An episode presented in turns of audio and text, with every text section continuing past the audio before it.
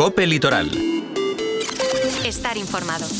Miércoles 3 de enero seguimos avanzando en este recién estrenado 2024 que hoy nos deja un ambiente estable con cielos soleados y pocas nubes. Las temperaturas suben ligeramente respecto a los registros de ayer con máximas sobre los 23 grados en Benissa o en Teulada. Muy buenas tardes, les habla Amanda Ortola. La actualidad de esta jornada se detiene en Benissa, donde los vecinos no se salvarán de la subida de impuestos durante este 2024. Desde el gobierno local se han desestimado por motivos técnicos las casi 800 alegaciones presentadas contra la subida del IBI y el impuesto de vehículos. Se lo contamos en un minuto. También les hablamos de turismo, fijándonos en el bono viaje de la Generalitat Valenciana y en la reciente adhesión de Cal en la red gastroturística del Exquisit Mediterráneo. Y en agenda les detallamos algunos de los actos previos a la llegada de sus majestades los Reyes Magos de Oriente. ¿Quieren saber más? Pues vamos ya con los detalles. Ni movilizaciones vecinales ni alegaciones formales han conseguido revocar la decisión del gobierno de Benissa de subir los impuestos en el nuevo ejercicio. Los vecinos de este municipio verán incrementada la presión fiscal durante este 2024 tras aprobarse definitivamente en pleno la subida del IBI y del impuesto de vehículos. Sesión en la que el gobierno del Partido Popular desestimó antes de cerrar el año las casi 800 alegaciones que recabaron los grupos de la oposición y Benissa actúa contra la subida del 45% del IBI y del 53% del impuesto de vehículos de tracción mecánica para este 2024. Un asunto que fue elevado al debate plenario por vía de urgencia y que suscitó de nuevo las críticas de la oposición, Reinicien Benissa, PSPB, PSOE, Compromís y CIBE. Los portavoces de estas agrupaciones denunciaron que esta es la consecuencia de una mala gestión política que se viene arrastrando desde los últimos años. Tacharon la decisión de estafa postelectoral y recriminaron al Ejecutivo local que desoyera a la ciudadanía, no atendiera las propuestas de la oposición y que protagonizara un paripé para terminar aprobando el incremento del IBI y del impuesto de vehículos. Escuchamos a Juan Carlos Mut de Reinicien, Marina Renner del Partido Socialista, Mari Carme Ronda de Compromís y al concejal del CIBE, Isidor Moya. El poble parlat no vol estar pujar, no tenen intenció. Si vostès havien tingut intenció d'estudiar este tema a fondo i veure si podíem arreglar algo, ho haurem fet però no en tenen. Eh, es nota que no heu fet cas al poble, no ens heu escoltat tampoc a nosaltres a l'oposició, ho he escoltat però no ha servit per a res, per a que tanta reunió, és evident. Però bueno, això és, és, està clar que és una política negativa i eh, falta saber el que si això és ara, d'ací dos mesos, pujarà l'àvia, pujarà la basura. Perquè és una decisió de Arturo Poquet i el seu equip de govern. Per tant, no enganye més a ningú.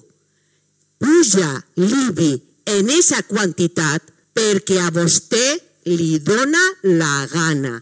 A l'equip de govern li dona la gana. No n'hi ha cap informe que diga que s'ha de pujar això i no s'ha de pujar una altra cosa. Està fent un paripé i està novament enganyant a la ciutadania és, des del punt de vista del CIBE, una autèntica estafa. Estafa perquè a la gent no li se va dir fa sis mesos el que anava a passar. La gent no podia imaginar que en el primer pleno anàvem a doblar-nos els sueldos i passat un poquet de temps anàvem a pegar una pujada descomunal als impostos. Desde el gobierno local, el concejal de Hacienda, Vicente Ferrer, señaló que las reclamaciones se han desestimado desde un punto de vista técnico, al tiempo que mantenía el discurso expuesto desde un primer momento por el Ejecutivo, entendiendo que este incremento impositivo es la única solución a la situación económica del ayuntamiento, cuadrar los presupuestos y con el fin de poder seguir ofreciendo los servicios que requiere la localidad. Per tant, es proposa desestimar les al·legacions presentades pels interessats i interessades i aprovar amb caràcter definitiu la modificació de l'ordenança fiscal reguladora tant de l'impost de béns immobles com de l'impost de vehicles de transmissió mecànica. Gràcies. Que la revisió d'impostos és per a quadrar els pressupostos municipals, que l'Ajuntament de Benissa es mereix i que és el document més important. Cambiamos de asunto. Sepan también que la Generalitat Valenciana abrió ayer martes 2 de enero la solicitud de cita previa para la edición de 2024 del programa Bono Viaje. Como es habitual, existen dos periodos anuales para viajar, del 16 de enero al 3 de junio, este año excluyendo la Semana Santa, y del 15 de octubre hasta el 22 de diciembre.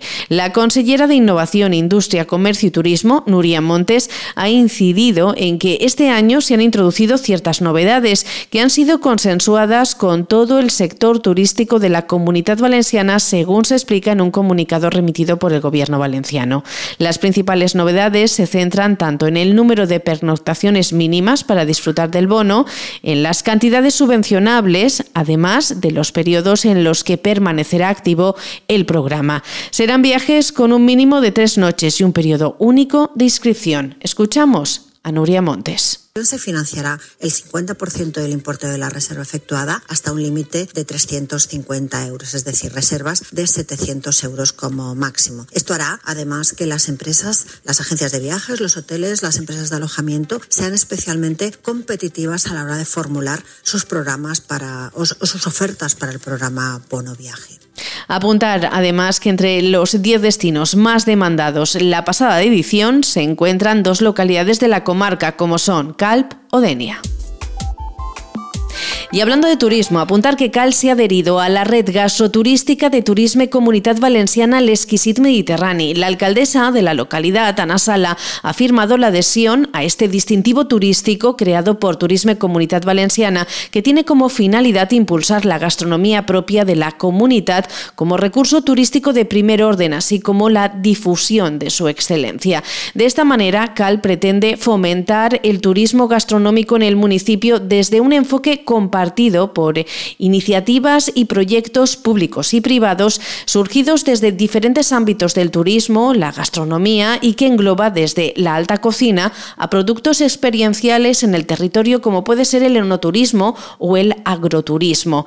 Sala ha remarcado la importancia de que CAL forme parte de esta red con la que se va a tratar de visibilizar y promocionar los productos gastronómicos. Además, la alcaldesa ha avanzado que la de a la red gastroturística de Turisme Comunitat Valenciana, l'Exquisit Mediterrani, permitirá al Ayuntamiento de Cal participar en la próxima edición de Madrid Fusión, que tendrá lugar del 29 al 31 de enero en la capital de España tiene que pertenecer al Exquisit Mediterrani, esta red gastronómica impulsada por Turismo de Comunidad Valenciana y poner en valor nuestra gran oferta gastronómica, no solamente por las estrellas Michelin, sino por la gran oferta culinaria y gastronómica que tiene nuestro municipio para todos los bolsillos y para todos los gustos.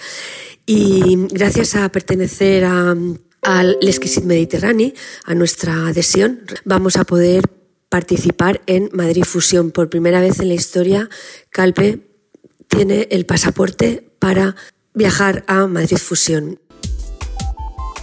También contamos que Aguas de Calpe ha alcanzado un récord histórico de inversión con más de 3,5 millones de euros ya ejecutados o en marcha. Esta inversión permitirá implantar la mejor tecnología del mercado en el conjunto del sistema de agua potable y también en la red de saneamiento en el municipio. Solo durante el 2023, la empresa mixta Aguas de Calpe ha finalizado un total de ocho actuaciones en el sistema de abastecimiento y saneamiento de Cal con una inversión global de más de un millón de euros. Remarcar que Aguas de Calpe ha empleado un sistema muy novedoso de rehabilitación de tuberías que permite ejecutar la obra sin necesidad de realizar las zanjas. Fuentes eh, de la mercantil señalan que durante este 2024 se terminará de implementar la primera fase del sistema de telemando en la red de saneamiento, esto es, instalar la mejor tecnología para predecir, conocer y operar en remoto las instalaciones.